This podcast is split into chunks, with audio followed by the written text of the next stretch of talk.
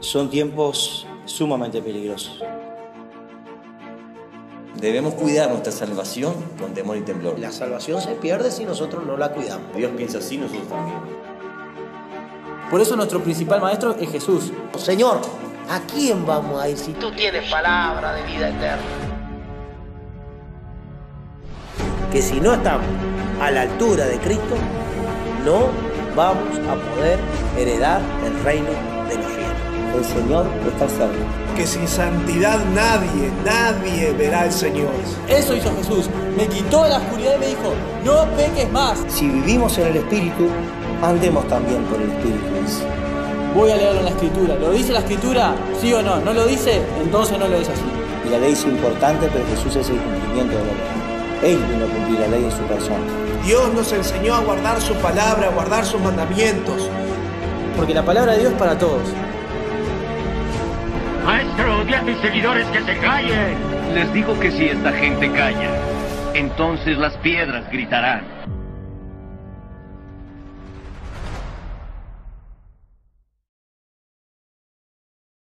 Cosas que el Señor estaba interesado era por sus discípulos, que tenía mucho interés el Señor por aquellos que había escogido y había llamado, ¿no?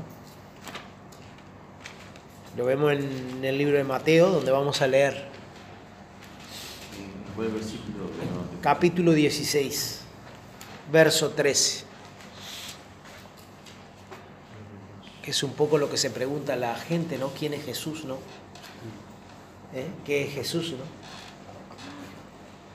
Eh, ¿Qué es Jesús? ¿Quién es Jesús? ¿Quién es Jesús para nosotros? Eh, nosotros podríamos eh, responder con, con una palabra sola y a veces intendible, porque la gente por lo general pregunta y pregunta y pregunta y pregunta, es bueno contestar. Eh, a ellos siempre digo que a veces no tenemos todas las respuestas, es una realidad. Este, pero quizás preguntando pueden llegar y alcanzar a aquel que nos ha alcanzado a nosotros. Pero es por fe, es algo por fe. Eso viene de- del mismo Dios, es por gracia. Hemos sido alcanzados por gracia. Eh, algunos se preguntan qué vio Jesús en, mí. No, nada, nada. Te preocupes que no vio nada. Nada. Solo Él quiso. Nada más. Es incomprendible esas cosas. Es incomprendible. Allí en el libro de Ezequiel el Señor le dice, es por mi nombre que he puesto en ti, que eres hermosa. Más nada. Es por mi nombre, Porque lleva su nombre. porque lleva su nombre. Es como si tuviese algo valioso que no es tuyo y lo tenés encima y por eso lo valioso porque lo tenés. Nada más, hermano, que Dios nos ayude. Eh, a veces queremos explicar algunas cosas, pero nos sobrepasan. Nos sobrepasan. Y ahí está cuando el- caemos en ese error, ¿no? De que, de que somos algo, ¿no? De que, ojo, ¿no? Que Dios nos ayude. Dice la palabra del Señor allí en el versículo 13, en el nombre del Padre, del Hijo y del Espíritu Santo. Y viendo Jesús a, los, a las partes de Cesarea de Filipo, preguntó a sus discípulos diciendo, ¿quién dice los hombres que es el Hijo del Hombre? Qué, qué pregunta, ¿no?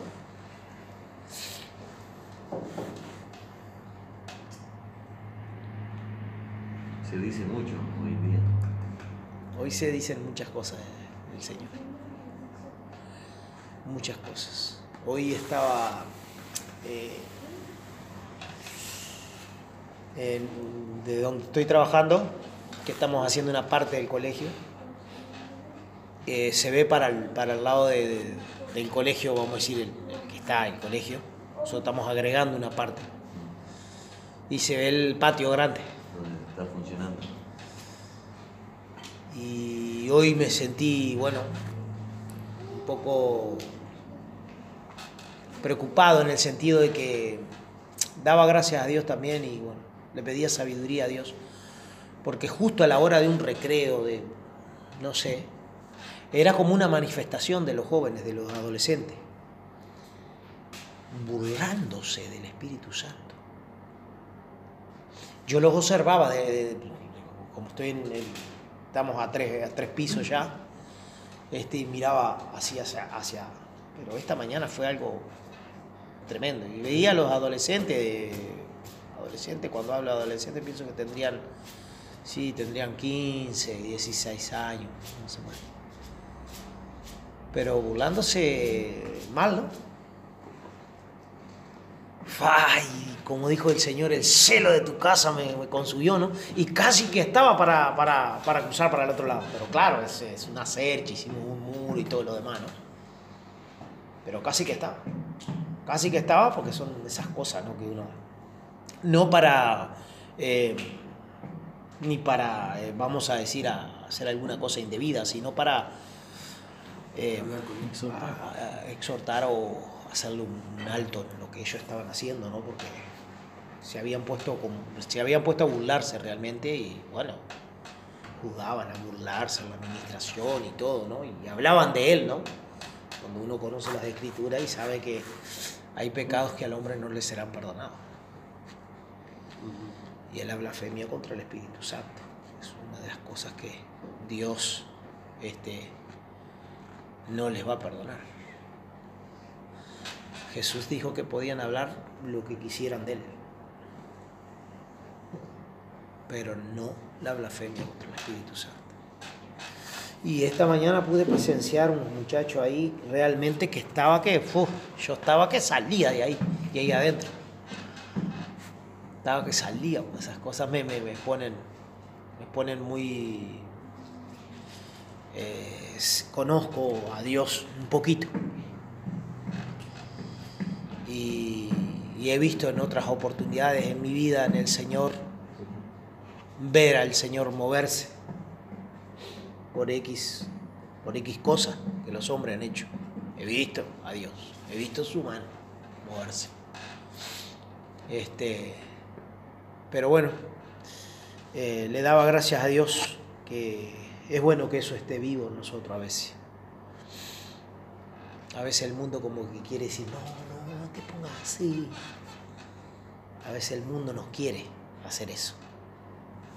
Pero es muy importante sentir ese celo de Dios en nuestros corazones. Por supuesto que debe ser controlado por el mismo, mismo Señor. Debe ser controlado. Pero es muy bueno, sí, que esté ahí, que esté ardiendo, que esté latente en nuestros corazones. Entonces veía todo eso. Y al, al- al leer esta escritura, la pregunta del Señor me, me- me recordé de eso de hoy de mañana. Y la gente no conoce a Dios. Realmente. No lo conoce a Dios. Es que ahí, hay- ahí tiene una enseñanza de ella, Y ¿no? tenemos su- y ese es un colegio católico. Es mucho lo que, lo que sucede en el mundo en- entero, ¿no? De que hay muchas, eh, muchas veces se estudia, como decía hermano hoy, la vida de Cristo como, como, como, literatura, como historia, como, yo su parábola, eh, se estudia en la literatura, se estudia... Y sucede muchas veces también entre, en algunas comunidades cristianas, quizá, este, que, hay un conocimiento lite- literal, un conocimiento, eh, no sé cómo decirlo, pero no, no está en la experiencia. Que la experiencia es producida por el Espíritu Santo y transforma la vida de las personas, porque dice que Cristo nos fue dado a nosotros como poder y sabiduría de Dios, dice Pablo. Pero la sabiduría viene por el temor de Dios. Y el tener temor a Dios, que es el principio de la sabiduría, es una cuestión que, que digo, si no la produce el Espíritu Santo, este, aún muchas veces entre personas que pueden llegar a decir soy cristiano, no está tal cosa. No está el temor. Y, y no está la experiencia con Dios. La experiencia con Dios transforma la vida de la persona, le transforma su forma de, de, de caminar, en su forma de hablar, en su forma de... En todo, en su forma de vestir, en su forma de... Le transforma totalmente. Totalmente. Por eso Pablo dice, si vivimos en el Espíritu, andemos también por el Espíritu. Y estoy yendo un poco más allá, porque lo que, siguiendo el hilo de lo que decía tu hermano, momento, mi amor, momento. Porque pienso que, que es lo que sucede hoy en el mundo religioso, yendo un paso más allá. Y nosotros vemos que de repente hay personas que son, tienen, una, un- tienen muchísimo conocimiento, pero en su experiencia práctica pueden llegar a ser burlesco, atrevido, eh, tener obras de la carne que son, dice la escritura, que manifiestas son las obras de la carne, más el fruto del Espíritu, ¿eh? empieza a mencionar cuál es el fruto del Espíritu. Todas esas cosas están escritas para nuestra edificación, es la realidad. Primero para mirarnos nosotros, a la luz de la Escritura. Y segundo para hacer una evaluación, porque dice que el hombre, el hombre espiritual que juzga todas las cosas, Juzga todas las pero no es juzgado de nadie, dice el Exacto. Que O sea él que es una espiritual. realidad. Y Pablo decía, yo, aunque de nada tengo mala conciencia, dice, ni a mí mismo me juzgo, sino que dejo que el Señor juzgue todas las cosas. Totalmente. Dice, ¿no? Pero Pablo decía, y tengo muy poco, eh, tengo muy poco de ser juzgado por ustedes o por tribunal humano, aunque de nada tengo mala conciencia. ¿No? Se hacía una. Este, pero eh, es una realidad que es lo que sucede hoy. La burla puede ser del tipo más manifiesto como ese. Pero la burla también puede venir por el hecho de que yo tome algo, inclusive la palabra de Dios, y hacer algo que Dios no me dijo que hiciera. Y es una realidad. Nosotros lo vemos. Porque Dios mismo lo dice, que prestar atención y obedecer es mejor que lo que hacer sacrificio. Que lo ofrece Y sacrificio. a veces hay personas que por una razón u otra, porque Pablo lo dice, por contienda o por vanagloria o por lo que sea, predican, dice. Predican. Mas yo, por amor, dice, porque he sido puesto para defensa del Evangelio. Qué tremendo eso, Y hermano. tremendo, Porque Pablo. yo me, porque- me- me- me- me encuentro muchas veces con la pregunta que han hacía los, los- los compañeros de trabajo. Ay, ¿por qué pasa esto? Ay, ¿por qué pasa aquello? Ay, ¿por qué pasa? Te puedo asegurar que el Señor no los mandó. Eso te lo puedo asegurar. Más allá no voy a ir, le digo. Más allá no voy a ir. Pero es tremendo como el apóstol Pablo justo en esa, en esa carta este, habla de que igual Cristo es predicado. Él se gloriaba, a pesar de todas las cosas, él igual se gloriaba de que, de que el Señor era predicado.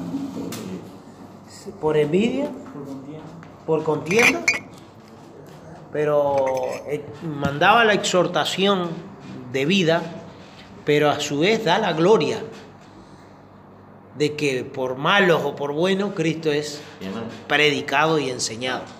y Que a veces nosotros podemos decir, no, vos no podés predicar, o bueno, es que nosotros no podemos impedir nada muchas veces. Y el Señor es glorificado, aunque el hombre no quiera. Porque muchos tal vez harán muchas cosas para impedir ciertas cosas, pero que Dios, se glori- que se- Dios sea glorificado no lo van a impedir. Porque incluso la misma muerte de los cristianos, de los apóstoles, el nombre del Señor era glorificado. Cuando querían detener el- la predicación, querían detener el- a Cristo o querían tirar abajo todos los que los cristianos en aquellos entonces ha- hacían, matándolos con su misma muerte, ellos glorificaban a Dios. Entonces nunca pudieron detener y no podrán. Y muchos en el testimonio de los mártires, eh, vemos que muchos se convierten por el hecho de que esas personas se mantuvieron firmes a la hora de dar su vida, ¿no? Y eso es tremendo. Ahí tenemos eh, registro histórico de que eso sucedió, hasta lo podríamos citar en los libros de historia cristiana, de, de- de personas, eh, eh, los, ¿cómo se llaman los que? Los, no, los verdugos, los verdugos, verdugos que eran los que ejecutaban, se han convertido. Lo leí de, de la, en la historia eclesiástica por- de Eusebio de Cesarea. Y eso es realmente tremendo. ¿Quién dice la gente que soy? Dijo Jesús. Una gran pregunta. Hablando de eso, perdón que solo voy a decir esto, eh, acerca de eso estuve leyendo un poco hoy de tarde y me detuve a, le- a leer lo que citaba una, una arqueóloga cristiana que está allí en la tierra, como se le dice, la tierra santa, en Israel, sobre los lugares históricos donde estuvo Jesús y todo eso. Y ella citaba y decía acerca, hablaba un poco de los escépticos que dicen que era un mito, unos dicen que es un mito, pero también hablaba de grandes eh, arqueólogos de renombre internacional y mundial de lo que ellos decían acerca de Jesús y lo citaba y citaba el nombre de ellos, no conozco a ninguno, pero sí en el, en el ámbito de arqueología los conocen todos, este, que ninguno de ellos podía negar, al contrario, eh, ellos afirmaban que Jesús, eh, afirmaban que fue un personaje, una persona muy influyente, eh, o sea, tan influyente como real, más allá que ellos creyeran o no. Entonces, esas en el ámbito profesional o arqueológico, que, que son las personas que investigan, dicen eso. Obviamente, eh, escépticos se le llaman a aquellas personas que no creen de ninguna, ninguna manera, por más evidencia que haya. Esas personas hablan de que Jesús fue una fábula, ¿no? Entonces se dicen muchas cosas. Y como pasó en, la, cita bíblica que estamos compartiendo, Jesús hace la pregunta, ¿qué dicen? Entonces, hoy se dice muchas cosas, pero es importante lo que dijeron los apóstoles, ¿no? Eh, Porque le hace la pregunta a ellos. Porque es importante lo que dice el que conoce. Porque mucho se puede decir sin conocer o ignorando. Ignorando podemos decir muchas cosas, pero conociendo, es importante preguntarle al que sabe. Después le pregunta a Jesús a los Ah, discípulos. después, ¿Y después hay una, una pregunta que le hice. Y ellos dijeron, unos Juan el Bautista, y otros Elías, y otros Jeremías, o algunos de los profetas. Ahora, Jesús los encara y le dice, y les dijo, ¿y vosotros? ¿Quién decís que soy? Claro, Lo que diga la gente, la gente puede decir muchas cosas claro. de Cristo, y dice muchas cosas de Y Cristo. hoy día se dice muchas cosas. Pero yo, ¿qué digo de él? Tú, ¿qué dices de él? Qué bueno, poder decir igual que los apóstoles, el Cristo, el Hijo del Dios viviente. Por eso, como decíamos recién, eh, lo importante es la experiencia, porque cada cual va a hablar desde su experiencia personal. Porque hemos tenido una experiencia, de, de- hemos experimentado el poder de Dios porque nuestra vida ha sido transformada, cambiada, podemos testificar. Y de hecho, los apóstoles decían, no podemos dejar de decir lo que hemos visto y oído. Ellos habían visto a Cristo, le habían oído, habían estado con Él. Lo único que hacían era decir lo que ellos, la experiencia que tuvieron.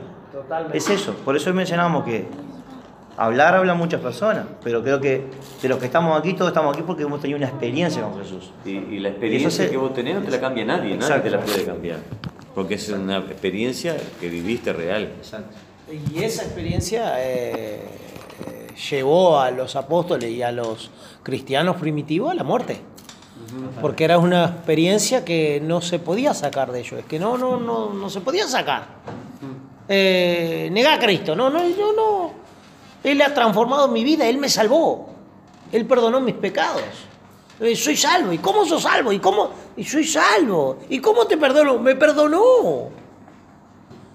Digo, es una experiencia, es algo maravilloso que Dios hace en la vida de la persona. Y más cuando Dios transforma, comienza a transformar la persona. Porque es un proceso, es un tiempo. Lo que estábamos hablando al principio, ahora hablando de, del hermano Leonardo, de, Héctor, que estaba acá. Este, es una transformación en tiempo que Dios hace en la persona. No solo nos salva, no solo hay una experiencia principal, que es la principal experiencia, sino que después hay todo un proceso que Dios trabaja en nuestros corazones que hace un cambio. Porque yo estoy seguro que a esa pregunta el ministerio del Señor duró aproximadamente tres años, tres años y medio.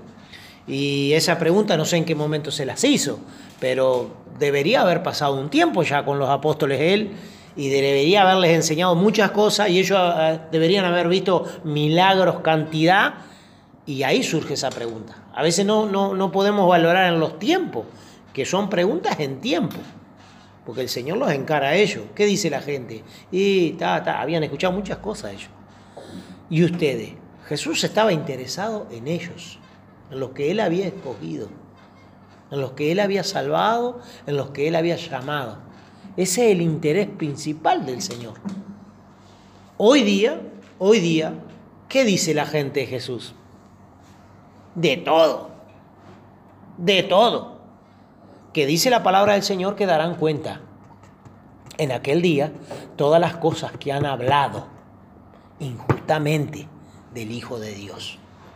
La gente va a dar cuenta de todas esas cosas perversas que han hablado de él. Pero nosotros,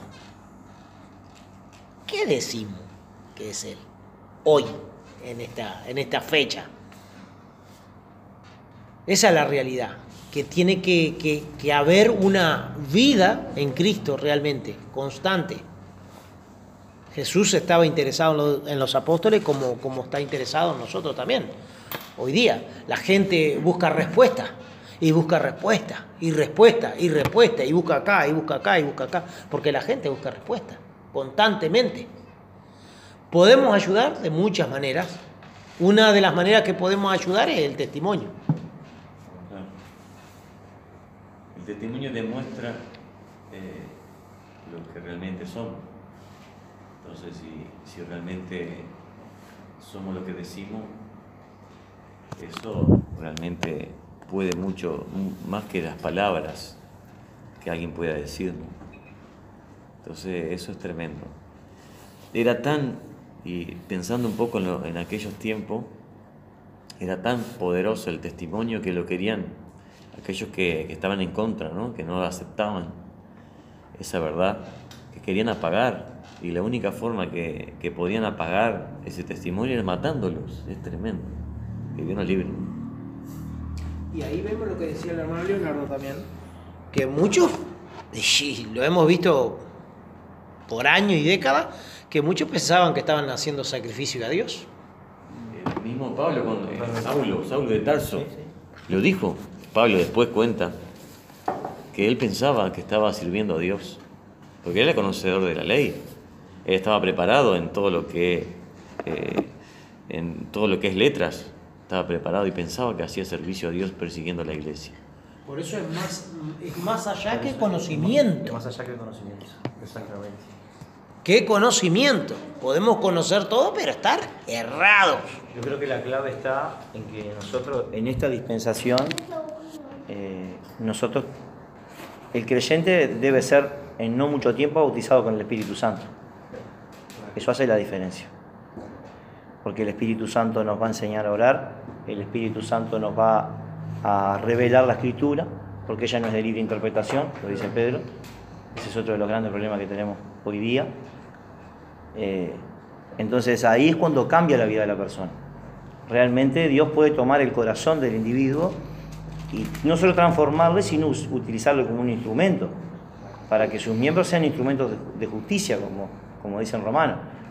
Pero Jesús, eh, ahí en Juan 16 dijo, pero cuando viniera aquel Espíritu de verdad, Él nos guiará toda verdad, porque no hablará de sí mismo, sino que hablará todo lo que oyere, y os hará saber todas las cosas que han de venir. Él me glorificará, porque tomará de lo mío y os lo hará saber. En los negocios del Padre es que nos mete Él, pero porque Él nos revela a Cristo, la persona de Cristo, y nos revela el plan, porque dice que todos los que son guiados por el Espíritu de Dios, los tales son hijos de Dios. Sea, que hay una, una- un- un- el trabajo efectivo, el trabajo que Dios quiere hacer, eh, que es bajo la dirección del Espíritu Santo. Los apóstoles vivieron esa realidad. Nosotros lo vemos ahí en Hechos 16, Pablo, por acá sí, por acá no, a Macedonia. El Espíritu Santo era tomando la vida a esas personas y guiándole. Llamándolo también. Exacto. En una ocasión estaba orando en la iglesia y dice "Apar- apartarme a Pablo y a Pedro". Que es muy importante también para la vida de en la congregación, que el Espíritu Santo sea el que guíe todas las cosas, ¿no? Yo pensaba en, en- estaba mirando unos videos eh, el día de ayer de Israel, cómo Jesús eh, les desordenó a los judaizantes de ese tiempo, a, todos los- a todo el judaísmo, este, lo que ellos estaban viviendo y practicando, ¿no? Que fue, eso fue el, el gran problema que, que- que tuvieron los fariseos, este, los saduceos, las sectas religiosas de ese momento, porque Jesús le, los confrontó con, con la verdad, ¿no? Y estaba mirando que, y pensaba, ¿no? Este, un video de un bautismo en el Jordán. Entonces yo decía, bueno, pero si se quieren bautizar en el Jordán, ¿por qué se quieren bautizar en el Jordán? ¿No será porque Jesús se bautizó en el Jordán? Porque agua hay en Israel o, o solo hay en el Jordán agua. Se pueden bautizar en cualquier lugar. Es Pero un tema emocional. Es un, Ajá. tema, es un tema emocional. Es un tema emocional, pero que como que Jesús dejó marcado hasta el día de hoy y, y muchos judíos, israelitas, no, no entienden todavía esa parte de Jesús. Porque está la tumba de Jesús, está eh, el camino al Gólgota, eh, hay muchas, eh, está la fuente de, de muchas cosas marcadas en Israel, ¿no? Sí, que hoy, que hoy están muchos turistas, justamente capaz que leímos el mismo artículo, porque justo en base a esta pregunta estuve leyendo y esta misma persona hablaba de esos puntos. Hay una piedra cuando estaba la tumba que dicen de, Jesús y ahí la gente la quiere tocar y quiere sentirse, pero es más que eso. Porque nosotros, yo este, nunca fui a Israel y, no- y tal vez nunca lo haga, no me preocupa. Y puedo vivir la experiencia. Y muchas personas así. Pero hay personas, entonces, está, el- la experiencia o la emoción debe estar muy buena, pero la vida eh, eh, es más que eso. Eh, Jesús cubre la parte de las emociones, las cubre a todas. Quizás eh, es un lindo momento poder estar en, en aquella tierra. Seguramente, Yo seguramente. creo que es eh, algo maravilloso esa tierra. Es algo maravilloso. Y Jesús lo dijo que era la más hermosa, se lo dijo a, a Jeremías, que era la tierra más hermosa. Este, pero va más allá, el, el ser salvo, el conocer al Señor Jesucristo, eh, el ser perdonado, el ser redimido, va más allá de esas emociones. Yo creo que esas emociones quedan cubiertas, este, realmente. Está bueno, sí, si Dios eh, pudiera dar esa oportunidad a cada uno. Creo que ha sido un poco el proyecto también de los cuales hemos tenido. Este, que si Dios nos, nos bendijera y nos diera esa oportunidad, eh, sería buenísimo que estuviéramos en, en la tierra de Israel. Sería muy bueno que estuviéramos por allá. Este, pero ya Cristo es parte de nuestra vida. Eh, es un plus estar allí, tal vez Conocer. conocer esa tierra. Es un plus. Pero no es para No cual- es para turismo esa tierra. No es para. Y el que tenga oídos para oír, oiga. No es para turismo esa tierra. Esa tierra realmente es, yo creo firmemente que es un privilegio para los hombres y mujeres de Dios. Creo realmente. Claro, porque, eh, eh, porque visitar esos lugares hay que hacerlo por fe. Hay que hacerlo Ya por tener a fe. Cristo en el corazón. Sí, No- totalmente. No, querer eh, conocer a Cristo en ese lugar. Exacto. O ir a ese lugar porque, bueno, está, qué lindo, acá estuvo el Señor. Señor ya está. En, su magnitud dentro de nosotros. E- Ese es el error que está, está cada vez más cayendo la- eh, las personas en el escepticismo, se dice. Creer que las cosas materiales, que los lugares, que cuando Dios es poderoso, trasciende todo. Tras- eh, Dios eh, no, no tiene ni tiempo ni espacio, para Dios no hay nada que lo limite.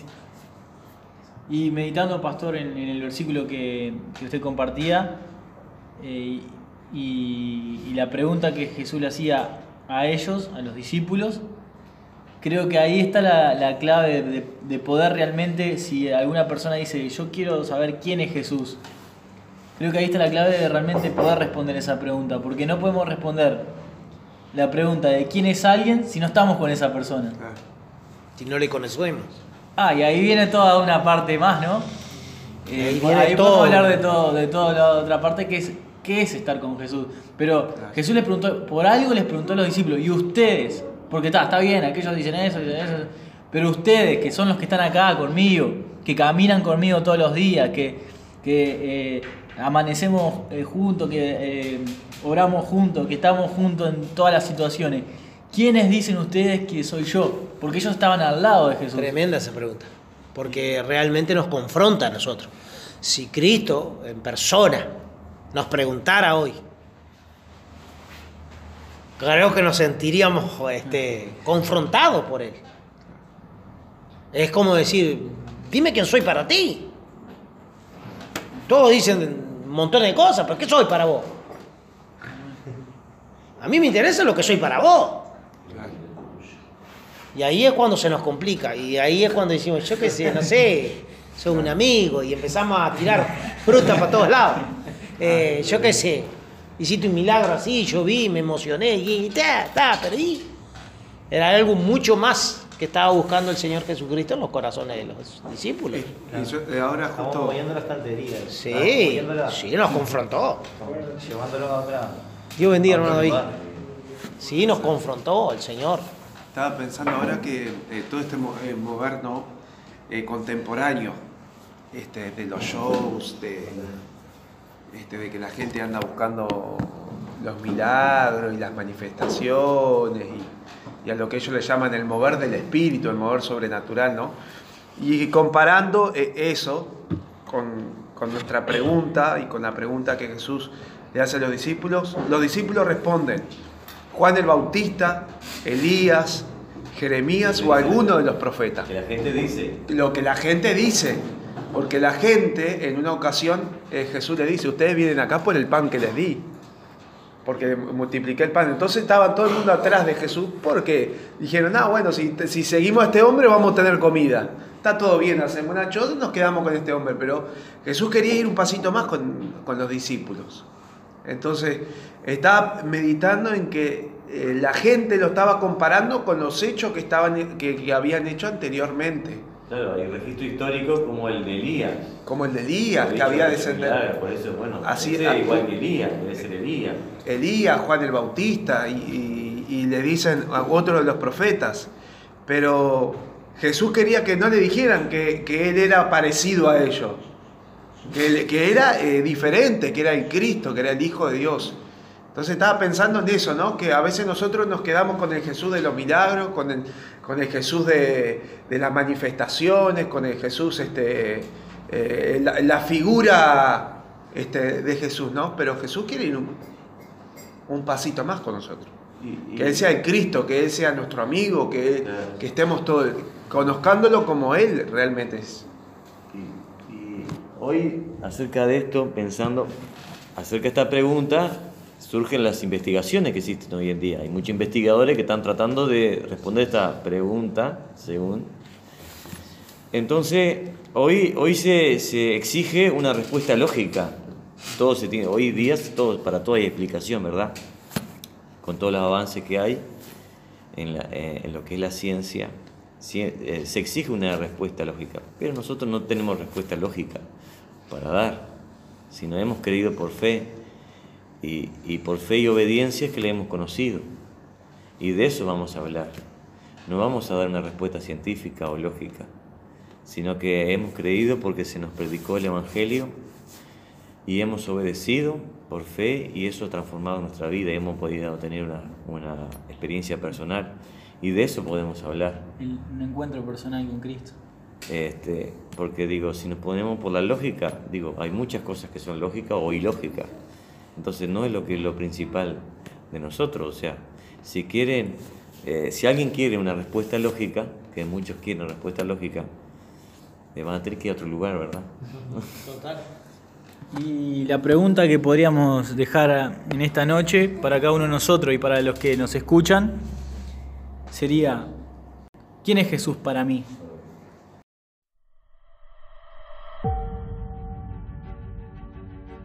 Son tiempos sumamente peligrosos.